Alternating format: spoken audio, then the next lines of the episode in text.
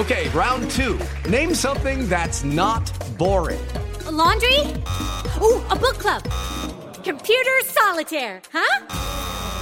Ah, oh, sorry, we were looking for Chumba Casino. That's right. ChumbaCasino.com has over 100 casino style games. Join today and play for free for your chance to redeem some serious prizes. ChumbaCasino.com. No purchase necessary. Full prohibited by law. 18 plus terms and conditions apply. See website for details. Este es el podcast de Alfredo Romo. 889noticias.mx.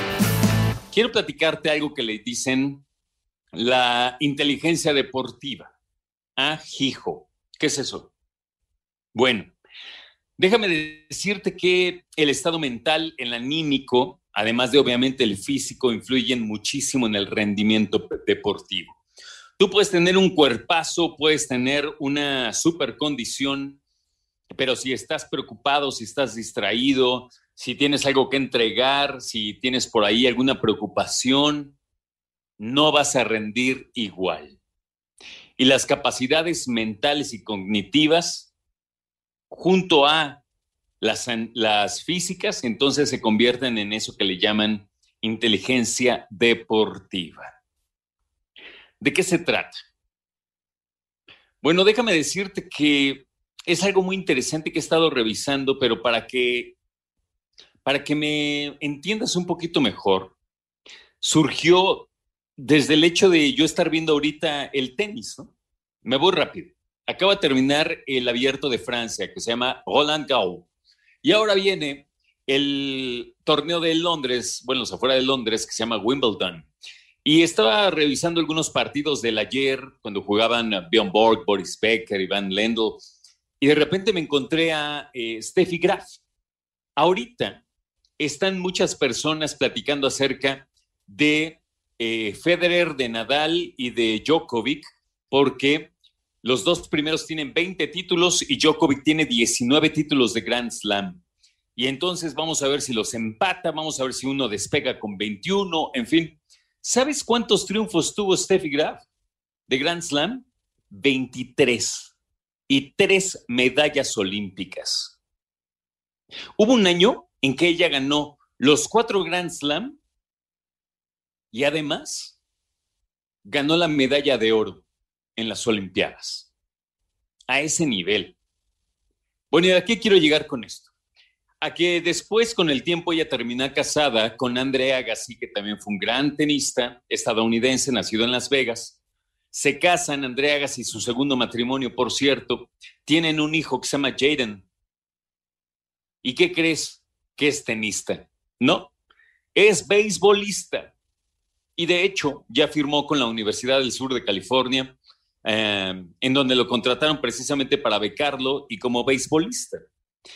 En una entrevista que estaba leyendo recientemente, este joven Jaden estaba hablando de el gran legado de sus padres, no deportivo, sino de disciplina y de control mental. Y aquí llegó entonces a esto que le llaman la inteligencia deportiva. Porque una cosa, la verdad, eh, digo, yo no sé cómo es tu papá. Mi papá yo lo considero un tipo muy inteligente y le gusta el deporte, ¿no? Pero, pues no tenía todos los consejos del mundo en cuanto a mi deporte, cuando yo jugaba béisbol o jugaba tenis, ¿no? Pero imagínate que tu papá sea Andrea Agassi y tu mamá Steffi Graf. Bueno, la verdad es que tú puedes decir, oye, pero él juega béisbol. Sí, pero la inteligencia deportiva es otra cosa, ¿no? Y la inteligencia que le pueden pasar sus papás a este chavo es de otro nivel, sin duda. ¿no?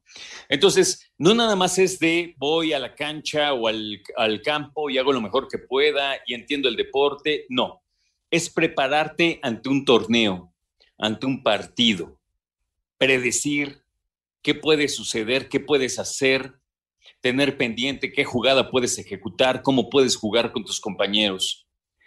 Y todo esto, la preparación que se necesita para ser un deportista, entonces nos damos cuenta que obviamente no solamente es una cuestión física, es de tener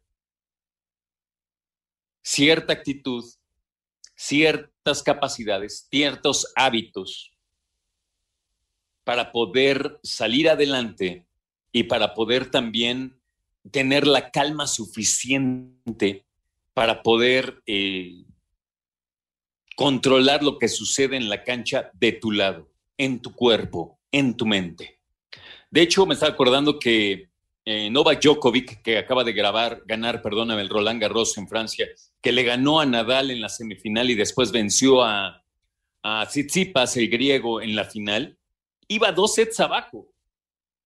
Iba perdiendo también el último set. Y de repente empezó a levantar, levantar y ganó los tres sets siguientes seguidos. La verdad es que te pones a pensar lo que tiene ese hombre en la mente como para poder enderezar ese rumbo y agarrar este coraje y esta determinación de no dejarse vencer. Y no solo de eso, sino de sobreponerse. Y tú dices, en tres sets, sí, pero para eso tuvo que haber ganado otro set anterior, otro set anterior, cada uno de los juegos, cada uno de los puntos, y es súper desgastante. Cualquier persona, tal vez tú, que hayas eh, participado de manera formal de un deporte y que sabes lo que es un torneo o simplemente un partido, pues sabes que no es tan fácil concentrarte y sobre todo cuando vas perdiendo. Entonces, creo que vamos a empezar a escuchar cada vez más de esto de la inteligencia deportiva, de cómo te ayuda obviamente a, a ejercitarte de manera física, pero también mental, y de cómo termina impactando también a la larga en tu vida, ¿no? Así que es este encuentro entre lo físico y lo intelectual. Y no, no cualquiera lo logra. Escucha a Alfredo Romo donde quieras, cuando quieras. El podcast de Alfredo Romo en 889noticias.mx.